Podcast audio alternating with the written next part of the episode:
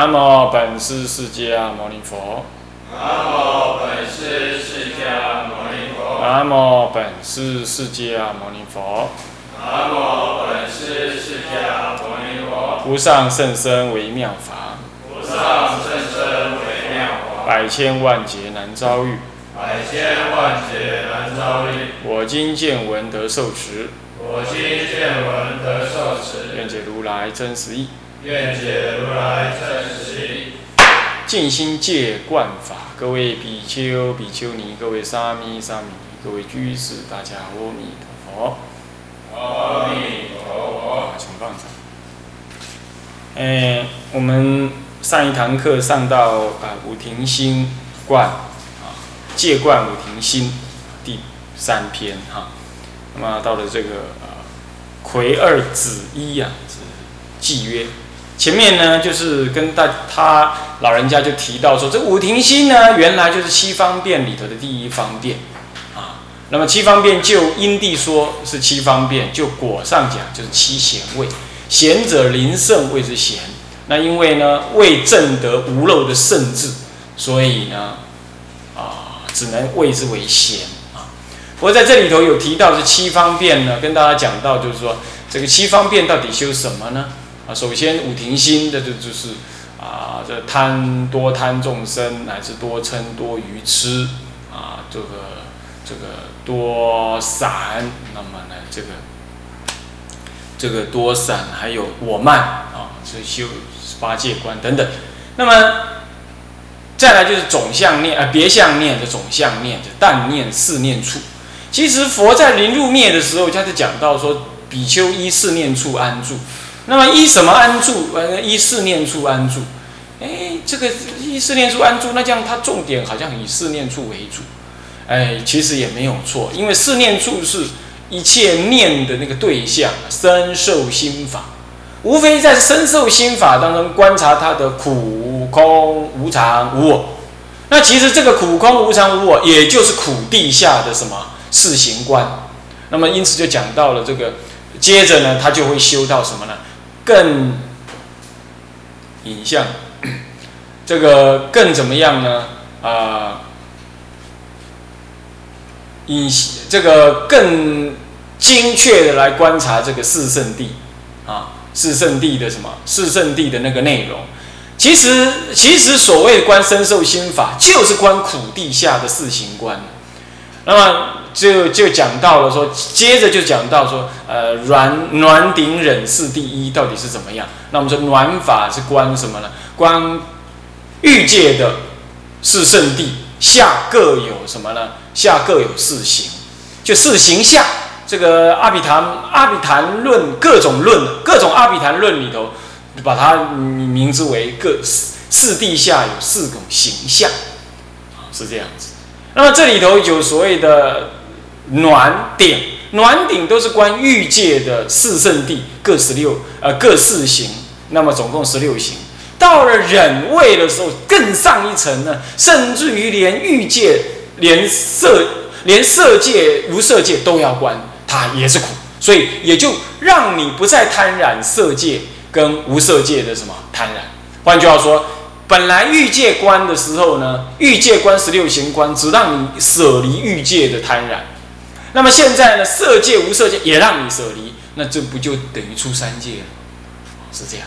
那么这里头有一定要注明的，就是说到了忍位的时候，因为他功力越来越深刻，所以说观说远了，说行说远，也就是我十六行观，我我下界的欲界跟上界的色界、无色界的那个四谛的各十六行呢，我我渐渐缩小来观察，也就是说我越来越熟了。我越来越熟，我越来越清楚了，越来越清楚，我的障碍，我的见惑也越来越少了，因此我观的就越来越少，因此就开始缩观，减缘减行，二十四减行，二呃七减缘，最后呢，到了上忍位的时候，留下一苦缘，苦地为缘，然后呢一苦行，这是我原来的讲法。不过呢，当然有同学问说，奇怪，有的论上讲的不是这样，没错。其实，确实有的论，你们现在很多人读的论，大部分是以俱舍论为主。那么俱舍论的翻译呢，是玄奘大师翻译的。他在苦地道地下苦地下，他的名词呢是跟阿比昙心论，那是在东晋时代译的，那不一样。那么呢，有人问说，哎，奇怪啦，这个这个这个道下面不是呃，这个应该是道如行出吗？你要知道，这是玄奘大师译的，在阿比昙论里头，阿比昙心论里头呢，他翻译是道如机称，那么。这个道如是一样，那基称是用的新的说法，是不一样的说法。那么，那么我的讲法是依着天台，天台是依着智者大师，智者大师是依着东晋时代，当然他没看过玄奘大师译的啊，所以就没什么好怀疑。那么，那么他是道如基称，而不是正呢？我查了一下，道道如基称这个如字在天台有特别的用法，因为大乘它是以天大乘来看。大乘这个如字呢，所谓实如是，这实如是里头是无染无尽，非道非机的，哎，所以这个如字特别不用。可是阿毗昙心论里头解释这个如，就是非颠倒谓之如，其实你把它解释成正，不是更好吗？所以说它改成道正机称，这是更好的，这更好的说法。好，我想翻译呀，本身要重那个意义。那么呢，这个文字的用词，因为它还有用考虑到大乘怎么用法，所以这个文字是不一样的。问这个问题，固然啊，你是名词上觉得好像重复啊，不太好。有人也问了这样问题，那我必须告诉你，就是说，固然在名词上不一样啊，呃，你应该问一下。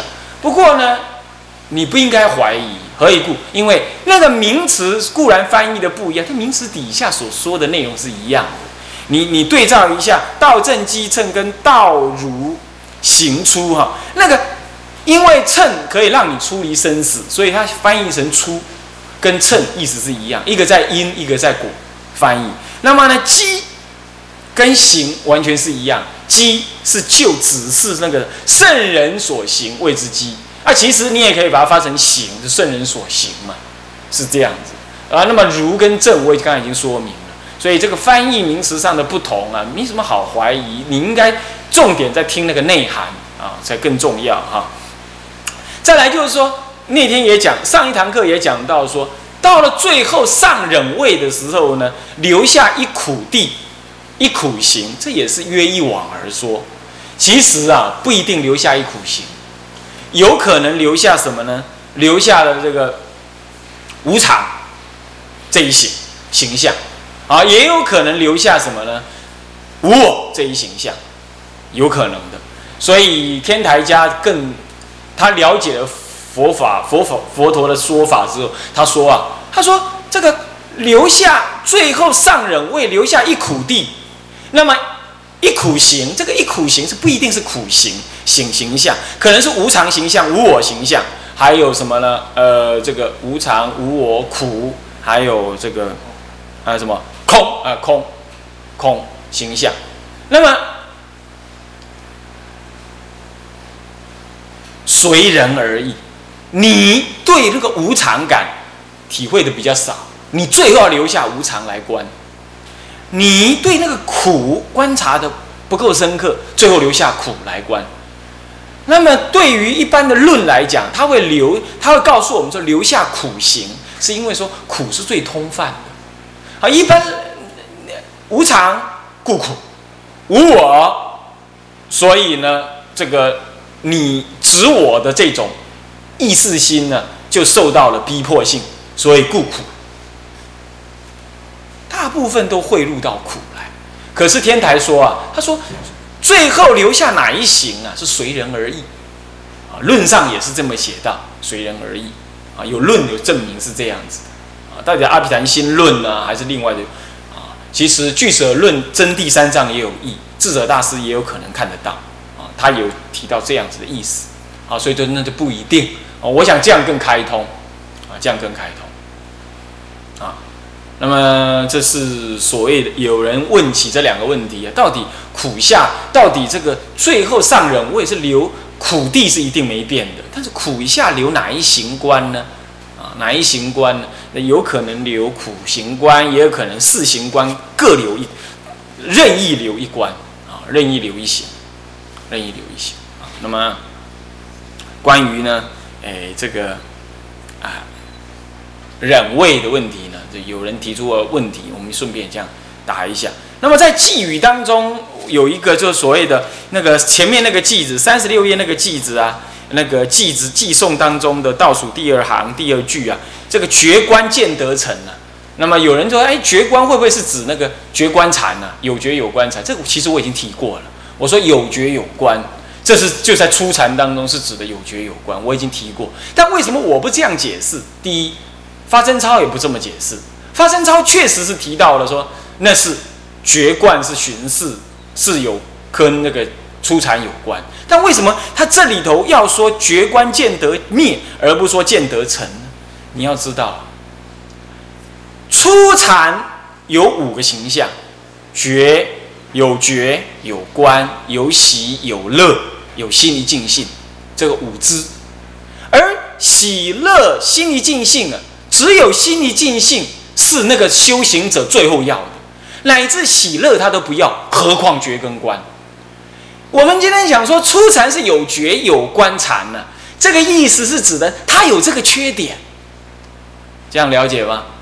到了二禅的时候，觉观是不要了。当然有人有论上是认为说留觉留呃去觉留观，不过这个论这古代论师看法不同。但无论如何，到了二禅的时候，他觉观开始要舍，然后三禅无觉无观了，就不不再觉观，不再觉。到了四禅连喜乐也不要。哦，三禅留喜，呃，留喜去乐。到了四禅的时候，连喜也不要。你要知道，喜乐也是一种揣动，何况觉观。所以，你如果要解释说觉观见得成，要把它解释成觉观禅见得成的话，那请问是不是属其只能修到初禅？当然不是。所以说，那是那是初禅的恶法，初禅还有的恶。他留下觉跟观，虽然有时候我们会方便说初禅为有觉有观禅，那是拿他的缺点说只是这个名词。这里头提的是通泛的禅观成就啊，你就不能讲觉观见得成？为什么呢？因为如果你讲你你把觉观解释成。寻根事，因为觉观就寻事了。你照这种解释就是寻根事了。那这样的话，觉观不会见得成，你就成了，你懂吧？我们凡夫就是有觉有观，你懂意思吧？你懂意思吧？不用见得成，是吧？所以说哈，在这里头啊，你读，可能你是读过佛学院的，那个佛学院的道理你要懂得，你读的时候都是泛泛的这样读，你不用把文字这样拿起来就逗起来用啊，要要懂它那个意涵。你如果要把觉观解释成寻视，那觉观禅那才能解释成觉观禅见得成。可是觉观禅见得成不会只是修数习观而已啊，数习观不倒过来说，数习观不会只成就觉观禅。再来就是说，觉观禅要一起讲才能讲成。你要讲觉观见得成的话，那是混淆字义，因为觉观凡夫都有觉有观了，初禅也留下觉观。到了二禅，绝观开始消失了。绝观是妨碍我们的，你要知道，在巡视这就是巡视啊，啊，心意就巡视，这个是不适当的啊，不适当的，所以说不适合解释成绝观禅见得成啊，不适合这样解释。所以发真超的解释是比较通通通途，因为属习惯不只是到初禅。更何况呢？绝冠成就，如果不讲不讲禅字，他这里也没讲禅字，你也不能硬把它解释成绝冠禅。何况呢？绝冠就算绝冠禅呢，我们初禅要成就的是成就什么？心力尽性为主，不是成就绝冠啊，这点也不一样。所以这样子有混淆他那个本那个那个绝冠的那个本意的意思啊，所以我们不适合这样解释成绝冠禅成就，不要这样解释比较好。啊，较比好。那么，所以我说嘛，可能智者，可能宣主他只是说，用平常的意思说，觉性关照呢，能够成就，这可以讲的。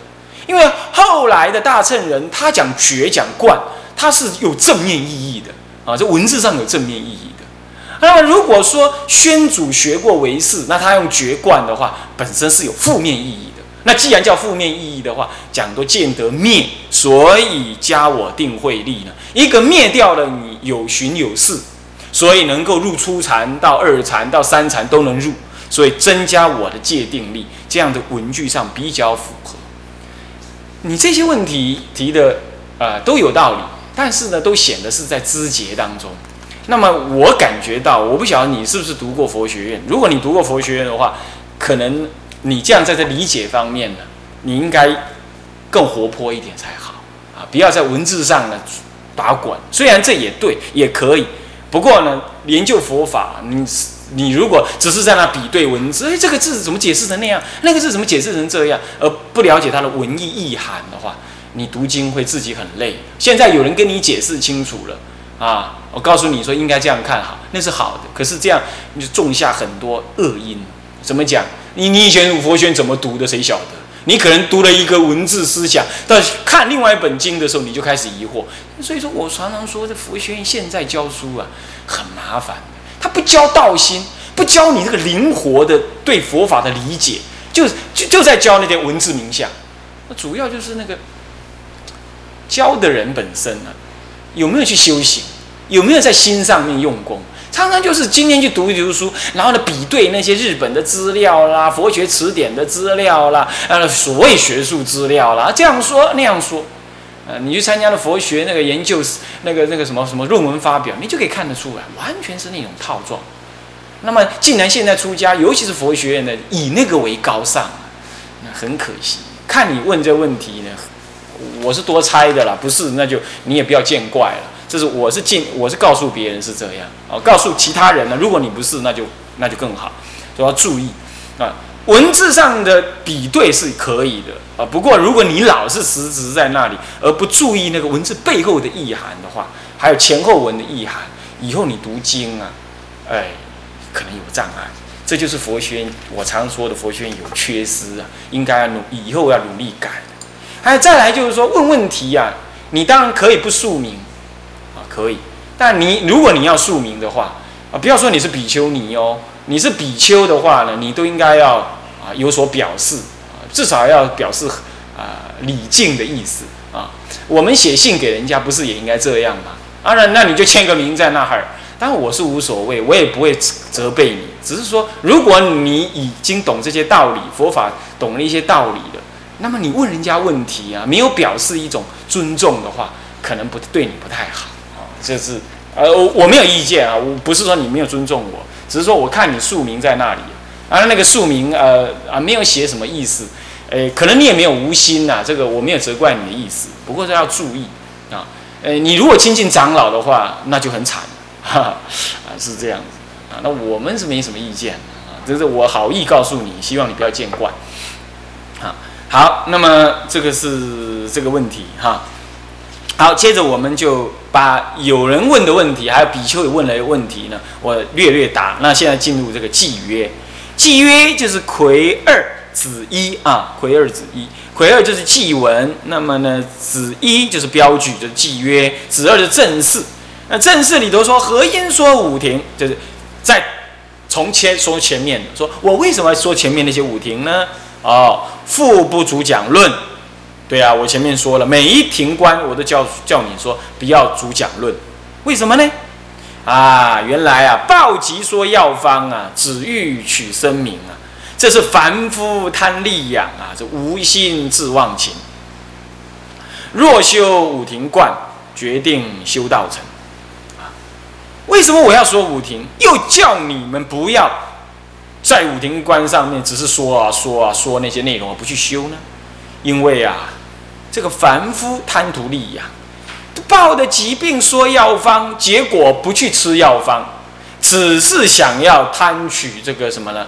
养讲经说法的名声利养，这样子完全无心拿药方来对治我们心中的妄虚妄之情。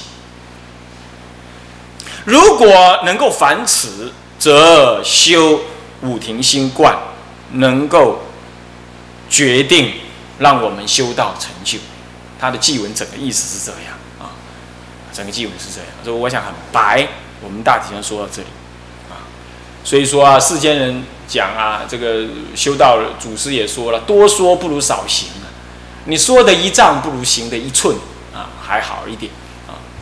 不过话这个话是这么讲啊，不过你还是得要，人家问佛法，你还是得说啊。那我们要学佛法，还是得听，但大体上就听要活泼的听啊，不要死板的听。死板的听就是就死在句下。啊，死在句下，这样子呢就要注意啊，要注意啊。那比如说有人有法师讲经说法，是对在家人说，你也不要听他那个说法，那你就照这样做，因为在家人说法跟对出家人的说法是不一样的。那你再说啊，那个魔法师说的，你让那个魔法师在受遭殃啊，被被被人家毁谤也不好啊。有人说，哎，千经万论让别人去读，让别人去悟。这个祖师确实有这么说啊，也有法师拿来跟居士这么讲，但是对在家人讲还好，对出家人来讲，你要弘法立身，住持佛法，你你说千经万论固然你可以不用读，那你就读一点经，了解一点论，那才能弘扬佛法嘛，不然你讲的跟在家人一样，这个是不是也不太适当啊？那这个我想讲经的法师没有完全对出家人有那个意思，可是他对在家人说的录音带你拿来听了，你是个出家人，你不能分别，这样也不对。好，我想说法应机，听法的人也要活泼，能够了解说法人的本意是什么。有时候他在呵斥什么，有时候他在讲反面的话，你要听得懂啊！哎呀，一文解义，三世佛冤呢。那这尤其那佛都会冤枉了，那何况凡夫讲经，你把它听倒了，那真是很可怕啊！是不是这样子啊？所以说，这个呢是多说不如少行。呃，那但是呢，即使是如此，还是要。听人家说，好，接着这个心二是什么呢？推核，推核就是推敲审核的意思。推敲审核什么呢？以下分二科，心呃人一是双真，真者问的意思，就重新再举问，哪举问呢？何故另修五庭观，止足讲论？这是两个问啊，两个问。为什么另修五庭心？为什么止足讲论呢？接下来人二是别事，分别来解释为什么要修五庭，为什么要止足讲论。这有二要法：一则佛教次第入道，对治出众烦恼。这是这是来说修五庭观需要这样。五庭观是七方便的入手处，所以说修道次第本来要讲修，就得要从西从五庭观修起，这是入道方便。再来呢，对治他能对治出众烦恼。他还没有修苦空无常，他只是让你断贪爱，是吧？我如果叫你去摸一只拉拉力狗，你愿不愿意？啊，身上都是流流脓有虫，你会不愿意？不愿意。乃至叫你替他涂药，你会不会很高兴去？当然，或许你慈悲，你也很高兴去，但是你还是很小心的把那个虫子碾开，才去涂他药，对不对？但是呢，如果叫你去对异性，去磨触，你可能就冲过去了，对不对？是不是这样？这就是因为我们呢，这其实把那个，其实异性的皮肤跟那个狗的那个皮肤是同一样的。我把它割一小块，你看看是不是一样？摆在那儿，你不能分别，是不是这样子啊？我把毛都剃了，你也不能分别，对不对？但是嘞，我们的妄想执着啊，就会认为那个异性可爱，皮肤可爱，想要去磨触它。那么呢，如果把天女的皮肤拿来给你看，你那个现前的男女的皮肤你就不想要了，就像舍弃那个狗的皮肤是一样的。那么这种颠倒妄想，你就要修不净观，就可以对治，是不是这样的啊？啊，那么这个这个就是所谓的对治出众烦恼，啊，出众烦恼。那么这主要是这种烦恼啊，所以说这个是解第一。呃，问回答第一个是为什么另修五庭心观、五庭观、五庭观法？再来第二，为什么要止足讲论呢？他第二解释说明的说说，哎，这个这个哎，当然等一下说不是，对我再重复一下，那个最是出众烦恼，那个什么是出？就是贪女色、贪男女啊，嗔嗔恚。那么呢，痴愚痴不了世间缘起相，那么呢，我慢我爱，然后再来的这这是闪动，这闪动其实包括什么呢？包括睡觉，像现在正在讲啊，一大早啊，哎呀，乌光金色，好多人在那打瞌睡啊，睡瞌睡，这就是出众烦恼之一，这就是闪动的另外一个调举啊，调举昏沉，这同一种麻烦啊，甚至于它比那个什么，比那个昏沉，昏沉是比初期修行比调举还可怕。调举还有心力可用，昏沉了就全垮了，是不是这样子啊？全垮了啊！这个，这个，这个，这个，这个，我以前呢，这我算是女众的朋友吧。那有一次，她跟我讲说啊，她昨天好糗。我说为什么？她说她去睡在另外一个男人的肩上，她想跟我讲，好像要刺激我一下。那我说啊，这样子吗？那是你的以前的男朋友某某人，她以前男朋友是我以前高中同学，是这样啊。然后我她说不是，那我说哦，那你又另结新欢？她说也不是。那我说那是哪个男人的肩上啊？他说是莫名的男人。我说你为什么会这么水性杨花？我笑她。他说不是。那我说怎样？他说他呃去参加什么活动啊，很累，回来在火车上面呢，就啊啊就睡着了。我说睡着了，那你就睡到别人肩上去。他说：“那你难道一点都不知道，没有一点自觉吗？”他学佛，所以我们才讲的很话讲的很开。